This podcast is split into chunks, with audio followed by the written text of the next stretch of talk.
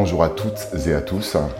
Euh, aujourd'hui, nous sommes avec euh, Nicolas Cancel, Nico qui est un, ami. Euh, on profite, Nico, de, bah, ta venue à Lille ce week-end. Il y avait un gros week-end à Lille, il y avait la parade de lancement d'Utopia. On en profite pour faire une petite, interview avec toi. Quelques mots sur, ce que tu as vu à Lille hier et puis sur, un peu le, tour de la ville qu'on t'a fait faire aujourd'hui et hier. Bah, bonjour à tous, merci Stéphane pour l'invitation, en tout cas de me faire découvrir l'île, même si j'étais venu deux fois en coup de speed pour des rendez-vous clients. Euh, franchement, euh, ville de ouf, clairement, beau soleil, beau temps, euh, parade exceptionnelle, grosse animation culturelle, et donc ça donne bien envie de venir déposer ses valises à Lille en tout cas. Ah, bon, donc je, je peux travailler à l'Office du tourisme, j'ai l'impression que je t'ai convaincu, donc euh, c'est super. Bon, on va pas parler que de l'île, même si on pourrait, euh, on pourrait y passer la nuit, mais euh, on va pas discuter de ça, on va discuter un petit peu business, ton travail, et on finira par, par quelques surprises. Donc je voudrais que tu m'expliques, aujourd'hui tu travailles dans une, une boîte qui s'appelle TKT, TKT Paris. Euh, est-ce que tu peux nous dire euh, ce que c'est que cette boîte quoi? Qu'est-ce que vous faites là-bas? Ah, bah, TKT, ça veut dire Thinking Technology déjà. Donc ça a été, euh, c'est une société qui a 5 ans d'existence. On est 25 actuellement. Voilà, ça est, donc Thinking Technology, c'est le rapprochement entre l'UX et la tech en fait. voilà, d'où le nom. et donc on s'appelle TKT, ce qui est ce qui est assez bizarre et en même temps, je trouve qu'il est plutôt fun. ça veut dire t'inquiète aussi. Donc voilà. Euh, on est une agence de développement, euh, on va dire, de solutions digitales sur mesure, euh, voilà, avec plutôt des fortes valeurs ajoutées sur des applications métiers en fait. On accompagne beaucoup de startups dans les levées de fonds, donc sur une partie design thinking, UX, UI, création des écrans, voilà, de POC, voilà, de proof of concept. Euh, et à partir de là, soit on s'arrête euh, parce que bah, ces startups-là vont aller lever des fonds, bah, ou soit après, si les fonds sont levés, on, réalisera la partie technique. Euh, voilà, on est sur les toutes dernières technologies, Angular, React, Node, Co. voilà. Ça fait longtemps qu'on se connaît. à la base, euh, tu as plutôt un background, tu es plutôt passé par ce qu'on appelle des agences de communication, entre guillemets, classiques. Euh, qu'est-ce que ça a changé? C'est parce que là tu fais un TKT, j'ai l'impression, j'ai une vision moi pas artisanale, mais euh, il y a du conseil aussi, mais il y a peut-être un peu moins de comment dire de poudre aux yeux comme on peut avoir dans les agences de com. T'en avais marre des agences de com comme ça? Tu voulais euh, tu voulais retourner sur du concret, la prod pure, de, de, donner plus de sens peut-être par de, de la réalisation, réaliser, réaliser, réaliser bah, en fait, bah, moi j'ai un background de dev aussi, donc voilà, moi j'ai commencé comme développeur, on va dire dans le digital il y a quelques années déjà. Euh, voilà, et après je, je, suis passé sur la gestion de projet, la direction de prod, qu'on travaille ensemble, euh, voilà, donc chez Even. Et effectivement, euh, je suis passé euh, par des agences, va dire, de com digital traditionnelles, bah, comme Even par exemple. Voilà, ce qui change, c'est que je fais pas de social media, euh, voilà, je fais pas d'influence, je suis passé sur une start passé dans une startup d'influence aussi. mais c'est vrai que c'est de revenir un peu aux premiers amours, c'est de faire du développement et en tout cas d'accompagner des sociétés et de trouver les meilleures technologies, les meilleurs parcours. Euh, voilà, et ce qui change aussi énormément, c'est qu'on n'est pas sur des crises euh, parce qu'on a oublié une virgule aussi. Donc voilà, ça change énormément de choses. Euh, donc oui, et après ce côté, oui, artisanal que je prends un peu, mais dans le bon sens du terme, c'est-à-dire on fait des, solutions sur mesure, c'est-à-dire qu'on évite de passer, si on fait des sites web, par des, des, Squarespace, des Wix, des choses comme ça.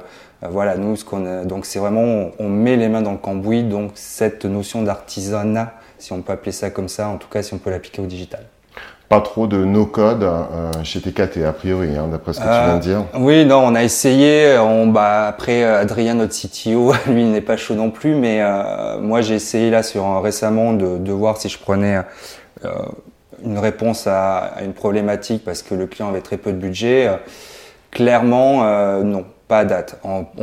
Potentiellement on ira. Euh, moi je suis plus sur, si on peut parler de no-code et encore non, euh, du Strapi ou du Prismic, c'est-à-dire du pur CMS headless qui permet de découpler le contenu et le front et de, de suivant les technologies, les avancées, de on va dire couper vu qu'on fait que la connexion API. Moi je crois plus en ça sur des modèles où on pourrait gagner du temps, notamment les Strapi, où on n'aurait plus besoin de rédiger des cahiers des charges parce qu'on formerait euh, par exemple un chef de projet qui irait configurer directement le CMS, voilà, c'est du team, c'est du builder cache de, composants à la volée. Et accompagner le client dès le début, en fait, se poser avec le client et dire, OK, qu'est-ce que tu veux sur une home page, qu'est-ce que tu veux comme fonctionnalité et de les créer à la volée avec lui, en fait. Voilà. Ok, on est très technique. Hein. Il faut pas qu'on il faut pas qu'on perde le, les, les, auditeurs non plus. C'est des choses que je connais moi, mais on va pas non plus rentrer à fond à fond dans la technique. Et là-bas, en quelques mots, ton poste, t'es arrivé comme souvent quand tu prends un poste pour rationaliser, euh, nettoyer quelques process. Euh, euh, suivre la qualité, c'est ça en fait ton poste aujourd'hui? Ouais, je suis directeur du pôle projet et production donc chez TKT. Euh, bah, le rôle principal, c'est déjà de manager l'équipe de chefs de projet euh, et de gérer la prod, donc les plannings de prod. Mais à côté, effectivement, depuis que je suis arrivé, c'est remise en place de tous les outils euh, voilà, internes pour gagner pas en productivité, mais au moins avoir un socle commun et une rationalisation sur tous les outils qu'il y avait chez TKT. Donc là, on est redescendu à deux outils, quoi. Donc euh, voilà, mais on est toujours en, en, évolution constante aussi de trouver les meilleures solutions pour les clients et pour l'équipe pour que bah, le travail soit plus fluide, euh, tout simplement. Et effectivement, la grosse partie rentabilité, euh, gestion des temps, euh, donc vendu, ainsi de suite, voilà. Et on passe sur un business qui commence à être un peu plus quand même sur le temps passé. Voilà. On, a beaucoup de forfaits, mais on est aussi au temps passé, ce qui arrange un peu tout le monde aussi au final. Ok. Bah ici, on est toujours sur distanciation sociale. On va peut-être changer de, nom de média, mais quand on a monté ça, c'était bah, c'était lors du premier confinement français. Donc on aime bien toujours poser quelques questions euh, en, au travers de la, du, du, prisme de la crise, de, de, de l'impact qu'a pu avoir la crise sur les organisations, euh, le management, etc. Donc je voulais que tu, me, que tu nous racontes un petit peu euh, euh bah, cette crise, même si tu es arrivé en cours de route, hein, tu n'es pas arrivé avant le Covid, tu es arrivé récemment, mais qu'est-ce que la, la crise a pu changer sur l'organisation du travail et le, le management sur TKT Est-ce que euh, vous êtes passé sur du télétravail? Si oui, à combien? Euh, la vision managériale, euh, enfin la crise a eu vraiment des impacts sur tout ça. Et donc euh, où vous en êtes et, qu'est-ce que vous appliquez en fait chez, chez TKT bah, je pense que comme toute entreprise qui a dû s'adapter hyper rapidement et donc par rapport à la crise liée à la Covid, bah, on était, ils étaient en 100% télétravail. Euh, voilà, donc c'est quelque chose qui est resté. on n'est pas à 100%, même si on a une personne qui est en full remote dans le sud de la France. Euh, non, nous on est sur quelque chose d'assez standard, c'est qu'on a besoin aussi de voir les gens, euh, voilà, de se réunir, sachant qu'on a une partie nous aussi de l'équipe TKT qui est en régie chez un client. Voilà, donc on a un peu des cérémoniaux comme le lundi matin, on fait, on prend tous le petit déjeuner pour se voir, se rencontrer, un peu s'étoper euh, le travail de la semaine. Et après, nous, on est sur trois jours de présentiel et deux jours en télétravail. Voilà. Le télétravail est assez fixe, on n'impose pas des jours précis de télétravail. Euh, voilà, mais on est dans cette adaptabilité-là euh, par rapport aux gens et leur faire confiance. On est nous dans la bienveillance, ben, ben, pardon, la bienveillance. Euh, voilà, donc non, et c'est quelque chose, je pense aussi qu'on va développer juste euh, parce qu'on est en on est en train de scaler la boîte, on a beaucoup de recrutements en cours euh, parce qu'on a des opportunités. Et on a besoin d'attirer les talents et surtout les devs. Et donc je pense que ça va, on doit pas se priver des opportunités, en tout cas de, de, bonnes, de bons développeurs et potentiellement accepter le full remote ou au moins un présentiel d'un jour par mois pour rencontrer l'équipe. Euh, voilà, là aussi on a mis en place des cérémoniaux euh, mensuels aussi pour voir tout le monde. Euh, donc voilà, je pense qu'on va aller plus par là et aussi potentiellement ouvrir d'autres bureaux que Paris. Euh, là, on est, on est à Paris et, et, potentiellement, comme je dis tout à l'heure, Lille peut être une opportunité euh, où on a d'autres idées aussi en France. Tu m'as spoilé en fait, la, tu m'as spoilé la question d'après, mais justement, euh, TKT, bah, vous voulez continuer à vous développer, hein, normal. Vous avez un petit peu le, bah, le vent en poupe, c'est c'est cool. Il n'y a plus de développeurs à Paris.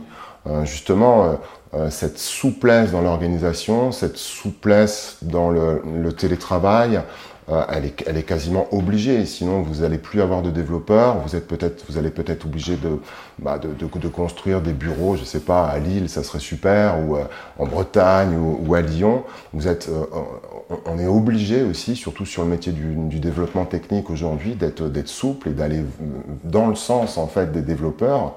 Euh, parce qu'il n'y en a plus et euh, ils sont limite à imposer eux-mêmes leurs, euh, leurs conditions. Donc il faut, il faut aller vers eux en fait, c'est ça, sinon on est coincé un petit peu. Hein.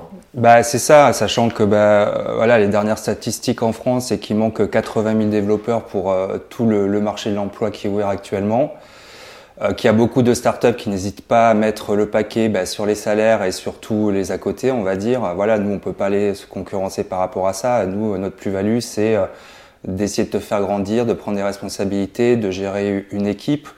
Et effectivement, comme je te le disais tout à l'heure, c'est euh, le fait de bah, d'être sur du remote, euh, d'être sur des bureaux qui sont hors de Paris pour attirer les gens.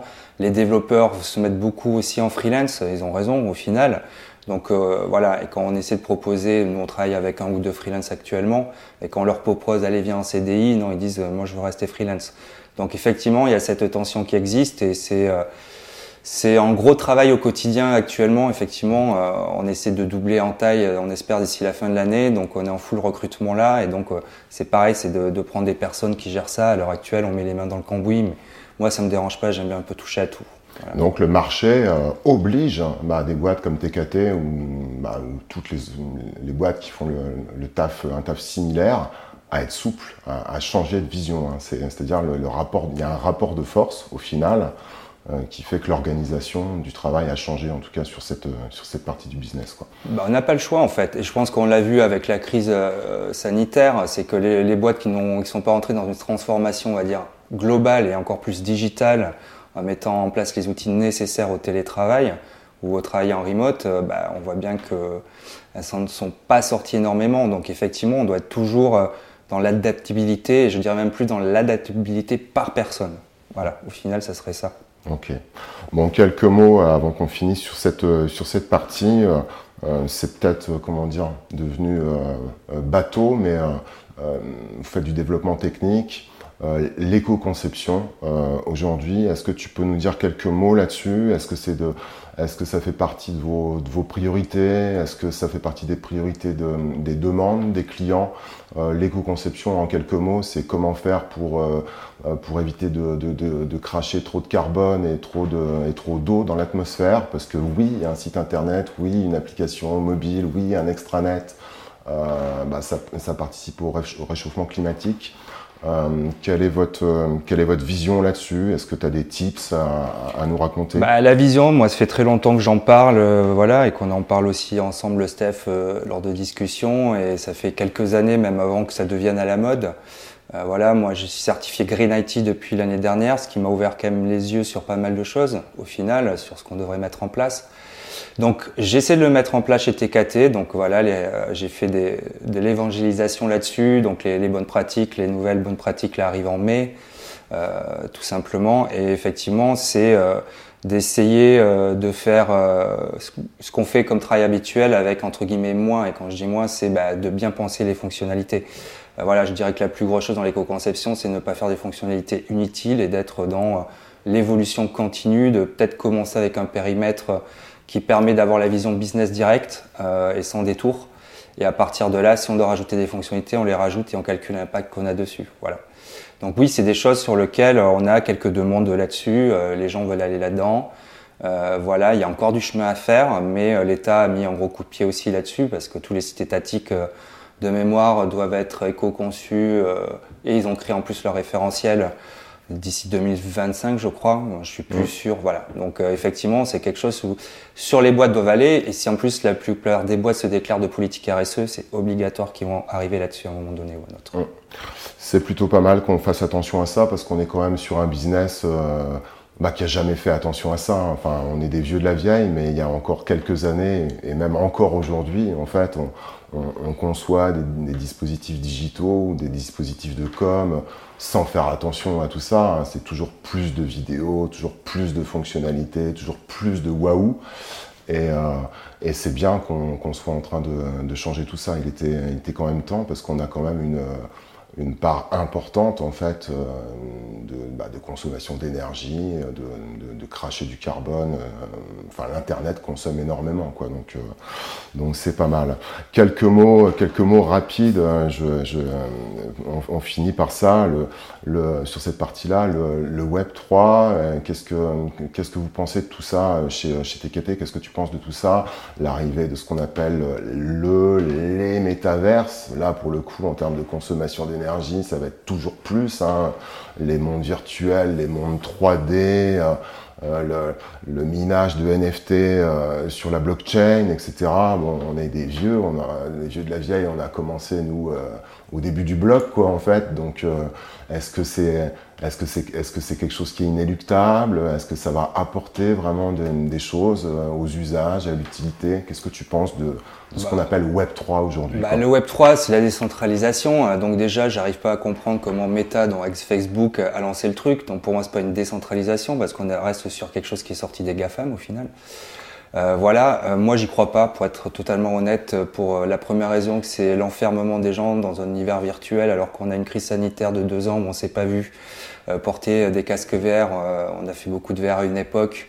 Euh, bah, ça grave les yeux, donc euh, c'est même une expérience. Alors peut-être que maintenant la technologie est mieux, je sais pas, voilà, moi je ne m'intéresse pas à ça, je suis un peu de loin. Tout le rabage médiatique qu'il y a eu autour, euh, je trouve ça complètement stupide, clairement, et effectivement en termes d'écologie, je trouve que c'est c'est une catastrophe en fait. je veux dire, on a des technologies à l'heure actuelle qui peuvent répondre à des besoins, qu'il faudrait optimiser. C'est dans une sorte de régression au final, et la régression peut, je pense, amener du business.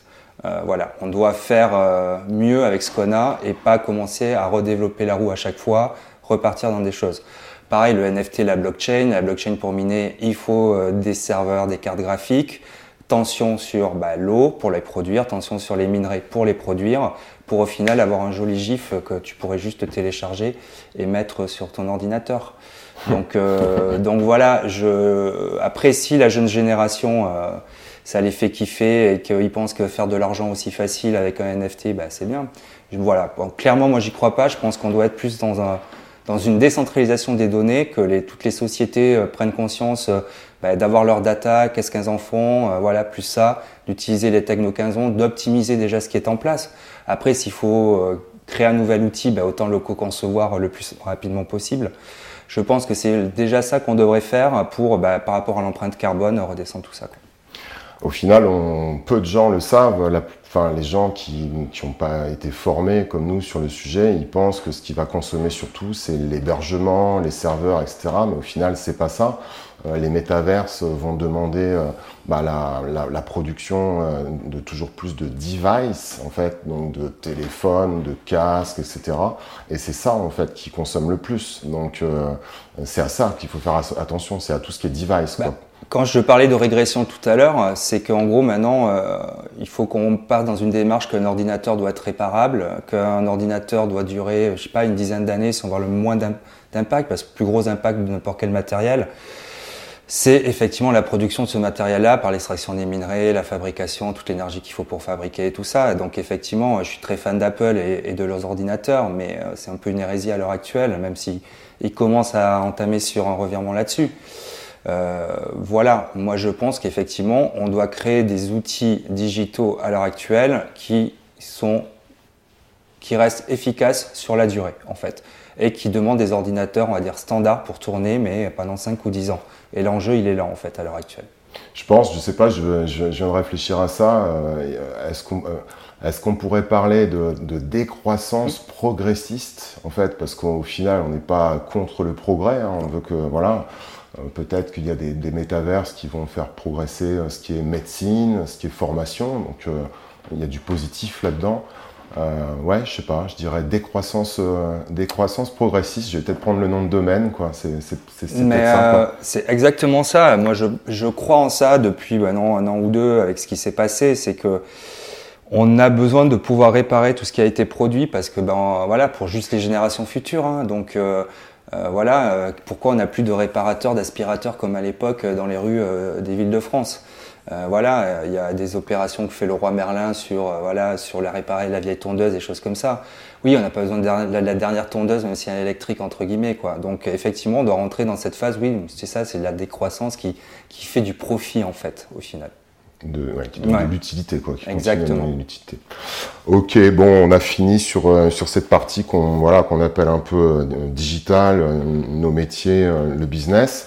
Je voulais qu'on qu'on finisse par parler bah, de, ton background. C'était un background autour de la musique et pas que. Donc, je voulais que tu nous dises quelques mots sur sur ce que tu sur sur ce que tu as fait avant et sur ce que tu continues à faire tu as dirigé un label euh, qui s'appelait euh, Traveling Music. Euh, tu peux nous dire quelques mots là-dessus Et puis tu as aussi un, bah, pas un groupe en fait, mais tu es tout seul en fait. Tu as un combo qui s'appelle Winter by Lake où tu as sorti pas mal d'albums. On parle au passé, mais c'est peut-être pas fini quoi. Est-ce que tu peux nous dire un petit peu bah, qu'est-ce que tu as fait dans tout ça et où est-ce que tu en es là-dessus? Bah, moi, je viens d'un banque. Avant de rentrer dans, on dire, la com digitale, bah, je suis ingé son. Euh, voilà, donc la musique m'a toujours passionné. Euh, voilà, moi, je suis toulousain. On avait pas mal de groupes euh, qui ont tourné et que j'avais, dans lequel je jouais à Toulouse. Voilà, et donc effectivement, avec mon meilleur ami, on a créé un label associatif. voilà, au début du Do It Yourself, où on gravait nos, nos CDR à l'époque. Voilà, donc petit label associatif où euh, on faisait nos productions. C'était le début du home studio aussi, donc euh, voilà, donc c'était vraiment euh, ouais, do it yourself pur et dur, voilà, enregistrement à cassette ou les premières cartes son sur, sur du Wavelab à l'époque, des choses comme ça. Donc effectivement, on a créé ce label juste pour sortir nos projets musicaux respectifs. Et, ensuite, ça a un peu grandi parce que bah, on a signé des artistes à Toulouse, on a sorti euh, nos productions respectives. On a commencé à signer des artistes internationaux, euh, américains, canadiens aussi. Euh, voilà, tout, tout, ça en vivotant. Hein. C'était vraiment, euh, c'était ouais, vraiment do it yourself. Après, on est passé à la réfabrication de CD. On voulait avoir des pochettes particulières, donc on a un peu curé des imprimeurs, des choses comme ça. Voilà, on a eu une distribution à l'époque aussi physique. Et après, on a été l'un des premiers petits labels en France à signer avec Believe, et ce qui est devenu Believe à l'heure actuelle, une licorne. Voilà, on a signé, ils étaient dans une chambre rue Fédot euh, à Paris. Donc voilà. T'étais sur un, étais sur une scène, euh, enfin que moi j'appellerais, je suis pas euh, assez connaisseur de cette scène, mais sur une, scène pop, c'est ça, pop électro, pop électro, c'était quoi Oui, c'est indie rock, folk, électro, ouais, voilà, on gravité avec ça. avec des gens comme Monopsome autour, les fanzines, je me rappelle plus le nom des fanzines bah, aussi. But dangereux à l'époque, beaucoup de, de fanzines en ligne, voilà, à découvrir absolument des choses comme ça. Mm. c'est, euh, c'est euh, on va dire, l'underground français et il y a beaucoup, beaucoup d'artistes qui produisent énormément de belles choses. Euh, ouais, on était un peu là-dedans, quoi. C'est, tout. Mais après, c'est usant. voilà, on a eu quand même de la visibilité. On a eu une grosse page en Libération à l'époque. On a eu pas mal de chroniques dans les Inrocks. Mais il y a manque ce soutien-là. Il y a un des labels à Toulouse qui nous a mis le pied à l'étrier aussi. Voilà, lui qui continue à produire, à s'en sortir. Mais effectivement, la vie fait que, bah, au bout d'un moment, chacun ayant des enfants et, la vie continue, euh, voilà, on s'est un peu, voilà, on a laissé un peu tomber le, label à l'heure actuelle. Ça prend du temps de produire de la musique. Hein. C'est pas comme aller jouer au ping-pong tous les mardis. C'est un engagement, quoi, en fait. Hein. On peut pas faire ça. Euh, oui, comme on joue au ping-pong tous les mardis. Ça marche pas comme ça en fait. Euh. Bah, sortir un album, même avec peu de moyens, même si à l'heure actuelle on a toute la partie, bon voilà, le home studio c'est complètement hallucinant, la démocratisation de l'enregistrement et, ce qu'on peut faire avec un ordinateur, une carte son à l'heure actuelle et un micro. Voilà, et tous les, instruments virtuels, c'est hallucinant. Ça a beaucoup fait mal aussi pour les, pour les studios. Mais effectivement, c'est un investissement parce qu'il bah, faut composer, il faut répéter si en groupe, euh, il, faut, il faut enregistrer, euh, il faut mixer, il faut faire la pochette, il faut presser, il faut, distribuer. il faut masteriser, il faut distribuer. Donc voilà, euh, MySpace à l'époque a été a été pas mal là-dessus aussi. Hein. voilà, pour démocratiser, bah, Orelsan vient de là, les Arctic Monkeys aussi, si on prend des exemples. Euh, voilà, mais effectivement, c'est un engagement. C'est un art, en fait. L'art, c'est un engagement aussi, au final. Hum, hum, ok, bon, bah, merci là-dessus. On va finir parce que, bah, bah, bah, bah tu as un autre projet euh, qui s'appelle euh, Rouge et Noir Uber Hall. Et je voudrais que tu nous expliques parce que j'ai moi-même, enfin, je pense que j'ai un peu compris, mais que tu nous détailles ça. Je pense qu'on est dans l'artisanat aussi, tu vas me dire si c'est ça, mais tu, bah, es youtubeur, tu as une chaîne YouTube et tu parles beaucoup de ce qu'on appelle en musique bah, des pédales de guitare. Je sais pas si tu fais des pédales de synthé aussi, parce que il y a Les deux marches dessus. Euh, tu t'intéresses vachement aussi à, euh, est-ce que je peux dire ça comme ça, à la réparation de, enfin, la, de guitare, euh, euh, la construction de guitare, etc. L'art de la guitare, moi j'appellerais ça comme ça. Euh, c'est ton nouveau truc, c'est ta passion, et tu fais beaucoup de vidéos là-dessus. Comment ça marche, pourquoi tu fais ça? Qu'est-ce qui te fait kiffer dans tout ça quoi? Bah, C'est notre façon euh, de faire de la musique, euh, parce que donc ouais, ma chaîne c'est Rouge et Noir Uberol, euh, peut-être que je vais la changer aussi, mais je voulais un nom un peu qui me permette d'aller dans plein de sens, même si je suis très sur la guitare, mais si un, jour j'ai envie de changer de sujet, voilà, donc c'est quelque chose qui est assez ouvert en termes de nom. Je me suis mis là dans, dans ça, bah, en ayant vu beaucoup de youtubeurs aussi. voilà, je suis assez un grand consommateur de YouTube, même si un peu antinomique avec l'éco-conception, mais bon voilà. Euh, ouais, c'est euh, voilà, c'est une autre façon de, de, faire de l'art en fait, tout simplement, euh, de me remettre aussi dans la production audiovisuelle.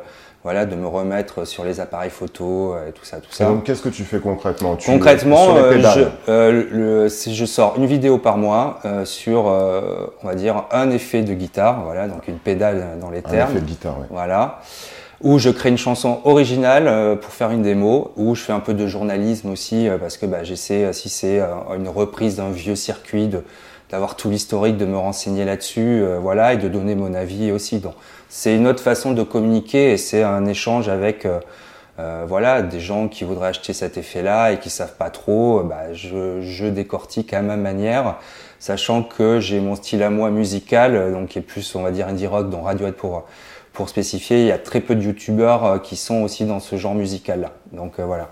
Ça vivote, c'est cool. Euh, voilà, c'est, ça demande aussi beaucoup de temps parce que bah, il faut composer, il faut enregistrer, il faut tester la pédale en amont. Après, il faut shooter, il faut éditer, monter, je color grade en plus. Donc voilà, c'est, c'est un gros travail aussi, mais c'est hyper intéressant.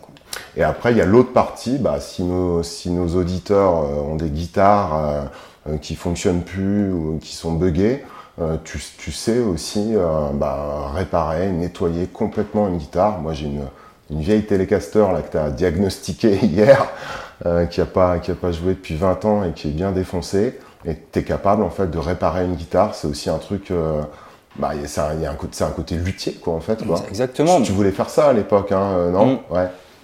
Non, mais après oui, euh, je pense effectivement que euh, on est aussi dans une grosse consommation de guitares euh, sur l'impact que ça, qui sont beaucoup produites en Asie, voilà au final, et qu'on doit être dans la réparation des choses et peut-être qu'effectivement une, guitare d'entrée de gamme, si on la retape un peu et qu'on la rend avec une ou deux heures de taf encore plus jouable, bah, peut-être que les les jeunes personnes qui se mettent à la guitare, il y en a de plus en plus, bah, sauront mieux et pourront un peu plus développer leur style. Et effectivement, j'aime bien créer des choses et par caster, la plupart du temps, de prendre des pièces et associer pour créer une guitare euh, toute neuve en fait au final. Euh, mais oui, j'ai réparé des guitares, des manches cassées, des choses comme ça, parce que je pense que, bah, comme je disais avec les aspirateurs, je pense que bah, y a des luthiers, il faut aussi qu'ils tournent et qu'ils vivent et que euh, une guitare, ça se jette pas comme ça non plus quoi. Donc effectivement, l'upcycling aussi, des choses comme ça, ça en fait partie au final et ça serait ça. Ok, bon bah on a fini, Nico. Merci beaucoup euh, bah, d'être venu à Lille. On va on va aller finir le week-end en profitant un peu. Il fait super beau à Lille comme d'habitude. Et je te remercie beaucoup pour euh, pour ton temps et pour euh, cette interview. J'espère que ça aura intéressé nos auditeurs. Merci, Nico. Merci, Stéphane. À bientôt. Ciao.